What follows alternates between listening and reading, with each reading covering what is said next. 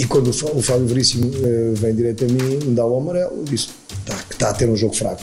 Mas é a minha opinião, como ela pode achar. Eu, como treinador, tive dificuldades contra o Marítimo na primeira parte e achar que eu sou fraco também.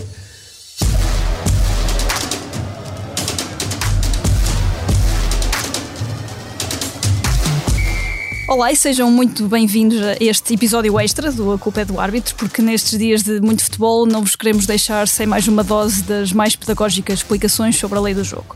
Eu sou a Lídia Peralta Gomes, o Duarte Gomes está aqui à minha frente e no início deste podcast ouvimos as declarações de Sérgio Conceição após o encontro com o Marítimo, que fechou a última jornada do campeonato, em que o treinador do Futebol do Porto foi expulso ainda na primeira parte. Duarte, depois da final da Taça da Liga, estamos outra vez numa fase de alguma crispação no nosso futebol, não é? Sim, estamos, Lídia, e, e, e, é expectável. Nós estamos a entrar agora na segunda volta e eu prevejo uma segunda volta com demasiada animosidade a este nível. Eu não, não, não, não tenho nenhuma uh, base factual para falar do caso concreto do Sérgio, da sua expulsão. Vi as suas declarações e não tenho nenhum motivo para duvidar da, uh, do que diz como também não tem nenhum motivo para duvidar da sanidade mental do árbitro que toma aquela decisão. Um, a, a, verdade é que, independentemente do caso concreto, uh, começa-se a perceber nos bancos, mas também cá fora, um ambiente de alguma crispação. Eu compreendo que o campeonato esteja ainda numa fase. Uh, que, aliás, vai começar agora a entrar numa fase várias equipas, é? várias equipas, os primeiros dois lugares dão muito dinheiro, dão um estatuto esportivo, e eu gostava que os árbitros se preparassem a sério para o que aí vem porque cheira-me que, em termos de exteriores, será muito difícil lidar com a pressão. Por outro lado, a verdade é que os árbitros estão preparados para isto e, se não estão, deviam estar. Isto é alta competição, isto é uma indústria que movimenta muitos milhões, com muitos interesses à volta, e, portanto, não é apenas em Portugal que a pressão é enorme a este nível, que o escrutínio é gigante e que eles têm que, obviamente, tentar responder o melhor que podem dentro das suas competências técnicas. E a verdade é que nas últimas jornadas, com exceção do jogo de ontem Sporting Braga, nós não temos visto grandes arbitragens, pelo contrário. E isto também é um sinal de reflexão para a própria classe. E mesmo dentro de campo, eh, nota-se, até nos próprios jogadores, alguma, diria, não vou chamar de nervosismo, mas se calhar, lá está, já falámos disto várias vezes aqui, o que, que vem do campo, o que vem de cá fora, das declarações de, dos responsáveis, depois também às vezes se vê em campo, não é? Eu sou sempre o primeiro a defender quem está em campo. Atenção, eu estive lá dentro, deve ser por isso, e posso estar errado, mas sei que quem está em campo, árbitros, jogadores e técnicos, estão sob uma pressão muitíssimo grande, muito maior do que as pessoas possam pensar. Além, claro, do esforço físico, da adrenalina e por aí fora. E, portanto, é difícil para alguns jogadores e técnicos, sobretudo se são mais imaturos e mais impreparados a nível emocional, gerirem estas pressões de forma positiva. Uh, e isto leva-me para uma questão, se me permites, aqui um salto um bocadinho uh, grande no nosso tema, mas que estará interligado com esta questão das pressões exteriores, leva-me para a questão de nós termos que ter, de facto, uma indústria que seja credível e que mostre credibilidade para o exterior. Eu vou-te dar dois exemplos, e são exemplos recentes, e apenas por isso é que eu dou estes exemplos. Gostava que as pessoas tivessem, fizessem-me o favor de não olhar para isto como questões ligadas a clubes, mas como situações que aconteceram recentes e que poderiam acontecer com qualquer cor e qualquer camisola. Mateus Reis teve uma atitude que nós vimos, uh, de, uh, enfim, muito infeliz em relação ao árbitro do jogo da final da Liga, há poucos dias, e portanto deu uma pequena cabeçada no árbitro. É uma atitude, na minha opinião, grave, ainda que, digo repetidamente, isto não classifica o caráter da pessoa, foi um momento infeliz, num contexto muito difícil de gerir, mas foi um momento que devia ter responsabilidade. Aconteceu o mesmo com o Vendel uns, uns minutos antes, que depois de provocado pelo, pelo pote, dá um soco intencional na barriga do adversário. De novo, isto não classifica o caráter da pessoa, mas o momento que ele teve infeliz tinha que ter uma penalização. E a penalização que estes jogadores tiveram, a Lídia, foi estarem presentes nos jogos de ontem, onde até marcaram golos. O Vendel no Marítimo e o Mateus Reis, um grande gol em Alvalade. Ora, a responsabilidade nunca é dos jogadores, nem sequer dos seus clubes. Mas num futebol a sério, que passa para o exterior uma imagem de seriedade e de justiça, dois jogadores que têm comportamentos agressivos que são comprovados em televisão não podiam nunca atuar três dias depois. As pessoas não percebem esta sensação de justiça. Uma espécie de presente, não é? Mas eles, eu, eu, repito, eles não têm culpa. E o clube também não tem culpa porque não foi notificado para nada. Nós cá fora é que olhamos para aquilo e dizemos isto não faz sentido. Nós sabemos de facto que os conselhos disciplinares neste momento estão amarrados a Conselho de Disciplina da Federação, a própria Comissão de Inquéritos da Liga, estão amarrados a regulamentos e a um conjunto de burocracias, até legais, em termos de lei civil, uhum. que os prende completamente em termos de ação. Eles não conseguem fazer nada a isto, estão algemados. E, portanto, a responsabilidade direta não é deles. Mas para quem está cá fora, repito, a percepção hoje é muito importante. É quase tão importante como a realidade. Isto não faz sentido. Nós nunca veríamos isto num campeonato competitivo, numa liga profissional a sério. Pá, nem incomparável, mas sempre comparável Premier League, no campeonato alemão. Nós não podemos premiar jogadores que tiveram um momento infeliz desta natureza com jogos. Nem que seja a posteriori. Nem que seja a posteriori, nem que seja uma suspensão preventiva. Portanto, isto não vende nada. E, portanto, e, e ninguém se fala sobre isto.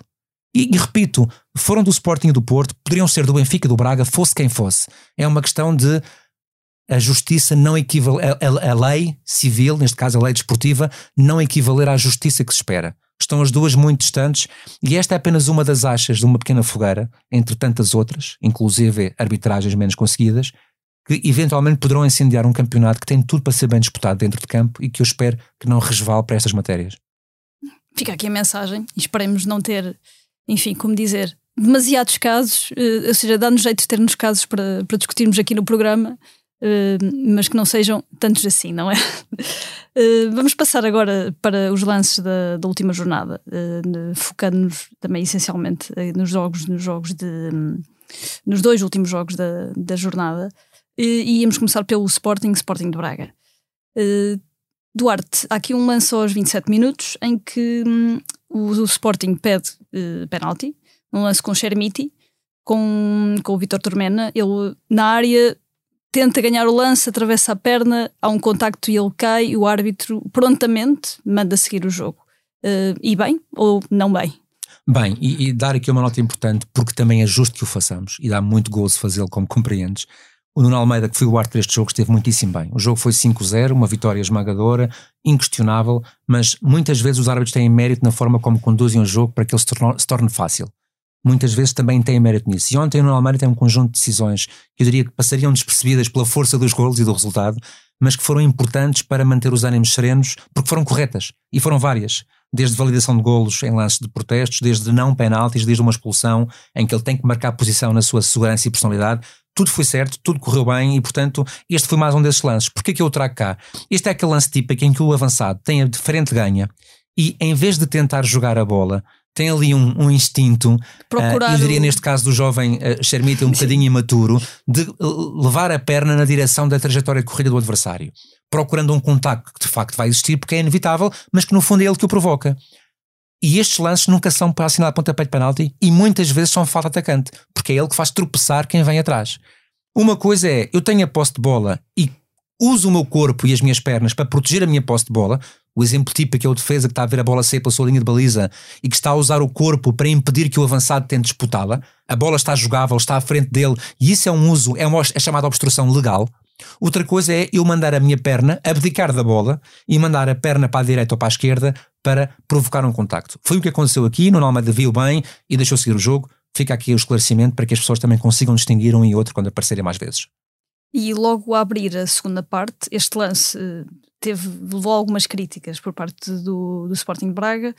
Uh, no lance do gol do, que dá o, origem ao gol do Sporting, ao segundo gol do Sporting, porque uh, poderá haver ali uma situação de faltas anteriores uh, na jogada sobre o Niakite e o Racites. Como é, como é que viste este lance, Duarte? Eu vi, para já, o lance. Faz sentido que tenha havido, eu digo protestos, entre aspas, ou seja, que tenha havido alguma indignação inicial por parte dos jogadores do Braga, porque de facto houve uma falta primeiro sobre o Niakite mas esta falta o árbitro vê e sinaliza com vantagem, ou seja, permite que o jogo siga porque a bola está de posse de bola do Braga e, portanto, o Braga sai a jogar.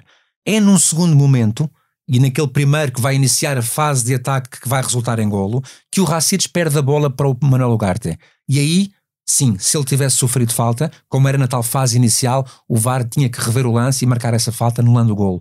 Neste caso, o toque é apenas na bola, o Garte jogou apenas a bola e, portanto, não fez qualquer falta. Estamos a falar de um segundo momento, aquele que coincide com o momento em que começa a jogada do gol. Portanto, nestas duas análises, o Arte esteve muitíssimo bem. Primeiro, aplicou a vantagem num lance em que o Braga sai a jogar. Segundo, no momento em que começa a jogada do golo, não há falta sobre Racides. Excelente decisão, neste caso, do conjunto de toda a equipa, da equipa de arbitragem. E depois do jogo de Alvalade partimos para um jogo bastante mais complicado em termos de, de arbitragem. Um, o Marítimo Porto, que já falámos aqui no, no início. uh, e há, logo na primeira parte, há duas expulsões. A primeira das quais há o Bernardo Folha, que estreava como titular com o Futebol do Porto. São, são dois lances que, lá está, o Sérgio Conceição contesta e depois leva até à sua expulsão. São, são dois lances talvez imprudentes, eh, dos dois amarelos, mas na tua opinião são bem mostrados? Há excesso de zelo? Como é que, como é que viste também esta, esta, esta, esta situação? Já lá vamos, só dar aqui uma nota importante. Eu não gosto de diabolizar árbitros nem arbitragens. O que eu gosto de tentar fazer a posteriori são análises técnicas sobre o seu trabalho. Eu gosto pessoalmente do Fábio Veríssimo, muito, e para quem não sabe, é um excelente rapaz, uma excelente pessoa. Um, e uh, é, é, também um arte competente, mas nem sempre consegue ser coerente em campo. E ontem fez um mau jogo. É tão simples quanto isto. O próprio, que é inteligente e faz muita autocrítica, saberá chegar a esta conclusão. Não foi a melhor gestão a que ele teve, e, foi, e estou a falar em termos de gestão disciplinar, ele teve um primeiro amarelo que tem que dar muito cedo e esse era obrigatório, mas que a partir daí prendeu a um critério demasiado Sim. rigoroso e quando entramos nessa linha algo vai sempre falhar. Partindo em relação aos lances que tu falhas, falas, perdão, na minha opinião, isto vendo na televisão, em campo é sempre diferente, tínhamos isso em conta, os dois cartões amarelos são mal exibidos. O primeiro amarelo aos 7 minutos, o Bernardo Folha de facto dá um toque de raspão no pé do adversário, o adversário cai com um enorme aparato, o René, e eu acho que consegue ludibriar o Fábio ou o seu assistente, porque acho que o Fábio numa primeira fase não dá cartão amarelo, depois chega-se perto do assistente e dá cartão amarelo, eventualmente para tentar igualar o primeiro amarelo que tinha dado o Antão Júlio Marítimo e tentar manter ali um critério, mas os critérios mantêm-se quando os lances são semelhantes e, e, não foi o caso. O primeiro amarelo foi muito bem dado, ao Val Soares, penso eu, este não fez sentido na minha opinião.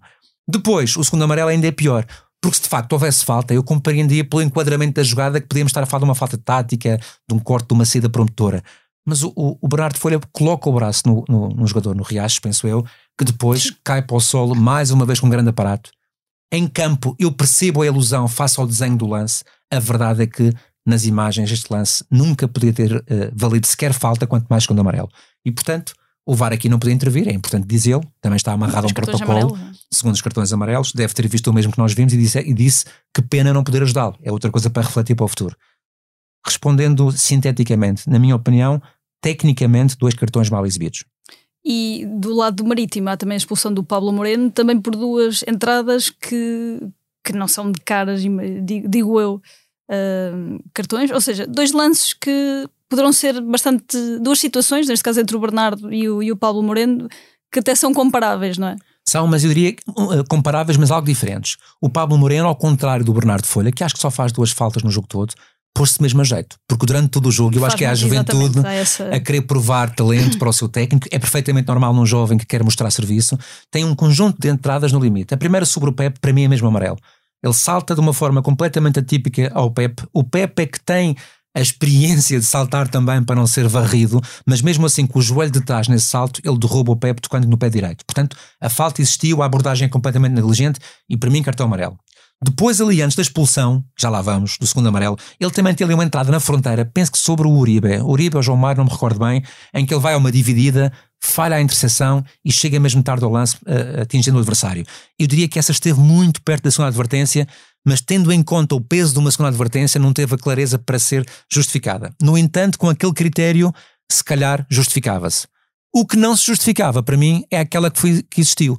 Porque apesar de mais uma abordagem por dentro do jogador, de saltar de uma forma completamente intempestiva, intempestiva perdão, neste caso sobre o PP, a verdade é que ele encolhe-se todo a meio do movimento. Ou seja, ele mostrou a toda a gente: eu não quero infringir, eu não quero magoar, eu não quero fazer falta, e vai de tal forma encolhido que o toque em si é um toque ligeiro. Portanto, é uma entrada de frente, não é de sola, é de perna encolhida e derruba o adversário. O próprio PP faz, como percebe o que é que Percebe, também amortece um bocadinho aquela pancada. Eu até acho que qualquer pessoa ligada ao Porto teria a sensatez de dizer isto também não era amarelo, muito menos o peso de um segundo cartão amarelo. E portanto, ele aqui uh, perde o jogo todo, já tinha perdido o jogo numa expulsão que para mim foi injusta do Bernardo Folha. E em termos disciplinares, fica depois refém desse critério e fica muito uh, sujeito às tais críticas, aos tais protestos que depois vieram a acontecer, nomeadamente por parte do Banco do Porto. E depois destes, destes dois lances de duplos amarelos, um, já na segunda parte há um possível penal, um penalti de Vitor Costa sobre André Franco. É um lance complicado porque eu vou falar por mim, eu vi as imagens e eu próprio não consigo perceber se o Vitor Costa toca primeiro no jogador ou na bola. Confesso que não consegui perceber. É um lance complicado, é um lance chato. Eh, eh, deixa-me dizer-te, porque é justo que assim seja, eh, este lance acontece já depois de um outro lance disciplinar em que o Val Soares que já tinha amarelo, faz uma abordagem, uma falta de tática sobre o João Mário e tinha que ver o segundo cartão amarelo. Nem trazemos este lance aqui ao pormenor, porque isto já seria quase chover no molhado, mas a verdade é que existiu e é, e é importante que o digamos aqui, porque tinha relevância também na, na, contagem numérica dos jogadores. Este lance, na minha opinião, é pontapé de penalti. Há de facto uma abordagem do Vitor Costa à bola, parece-me que toca com o joelho na bola mas depois toda a perna e todo o pé do jogador do Marítimo levanta. Ou seja, o movimento posterior à bola é adicional e é desnecessário. Não é uma consequência do carrinho à bola em que depois há um contacto posterior inevitável, como acontece tantas vezes. Eu toco na bola e a seguir vou, vou deslizando até tocar no meu adversário por força de uma entrada legal. Não, ele depois de tocar na bola, ele levanta o pé. E é com esse pé levantado, bem acima do perímetro da bola, que ele vai derrubar André Franco devo dizer, e aqui posso estar enganado, porque isto é um lance de interpretação, atenção, valem outras opiniões, um, devo dizer que para mim o lance é claro e justificava a intervenção do VAR. Também ouvi de vários ângulos. Uh, neste lance, espera-se pontapé de penalti via VAR. Em campo é muito difícil de analisar, na televisão parece-me claro. E depois de analisados os lances da jornada, está agora levantada a placa do tempo de compensação. Duarte, neste episódio vais-nos trazer um episódio passando a redundância, uh, chato, porque uh, num dia que chegaste ao teu carro depois de um jogo e o teu carro não estava igual a como o tinhas deixado, não é? Parecia um submarino amarelo. Fazendo aqui uma analogia uh, em relação aos Beatles, mas, mas parecia qualquer coisa menos um carro. E, e, trago esta história aqui, não para fazer choradinho sobre os pobres dos hábitos, que são muito atormentados na sua vida privada, mas porque fundo, no fundo, querendo passar aqui uma mensagem importante uh, que vai colar com aquilo que dizíamos há pouco em relação aos comportamentos que infelizmente podem vir a acontecer no resto do campeonato. É que eles têm depois impacto nas pessoas. E portanto, cheguei ao pé do carro, o carro estava sem os quatro pneus.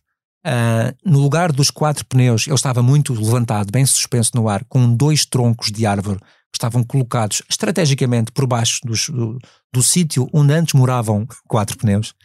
Uh, e tinha as cinco portas, a mala inclusive, aberta por dentro completamente refundido, permite uma expressão, tudo mexido, tudo virado ao contrário, sem nada roubado. Estavam lá chaves de casa, chaves de garagem, CDs na altura uh, e coisas que até tinham algum valor pessoal e que não foram tiradas. Portanto, foi mesmo só para chatear.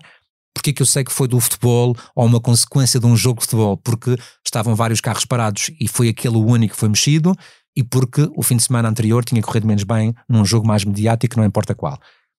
Isto para dizer o quê? Tudo o que nós dizemos, tudo o que as pessoas que têm comportamentos um, mais agressivos ou discursos mais inflamatórios e que têm alguma responsabilidade, quer no jogo, quer impacto na opinião pública, dizem, acaba por ir resvalar até o próprio adepto, influenciando os mais eh, incendiários, os mais sensíveis, os mais arruaceiros, com todo o respeito. E portanto, é preciso mesmo ter muita noção do que dizemos. Eu sei que o futebol é muito importante, eu sei que o futebol mexe com muitas emoções, eu sei que o futebol dá trabalho a muita gente e que cria alguma sensação de injustiça, eu sei. Mas eu peço apelo à sensatez, à, ao fair play, ao respeito. Todos nós temos a possibilidade de exercermos o nosso direito à indignação, à crítica, à denúncia e a exigir responsabilidades quando os outros falham. Isso é legítimo, mas façam-no da forma certa, com elevação, porque caso contrário, eh, vamos mais uma vez tornar o nosso campeonato, que tem até muito talento em campo, numa fantochada uh, que vai fazer desacreditar os adeptos todos e, e, e promover aquele conjunto de de, de, comentários que nós vemos nas redes sociais e, no, e nos, nos, em alguns painéis televisivos que são muito deprimentes. Portanto, fica aqui a nota: uh, as ações têm consequências e é importante pensar em todos quando as cometemos. E é assim que está fechada esta edição extra do A Culpa é do Árbitro, esta semana com o Duarte Gomes, Lídia Peralta Gomes e o João Martins na edição. Na próxima semana não perca mais um episódio, já em emissão regular. Boa tarde.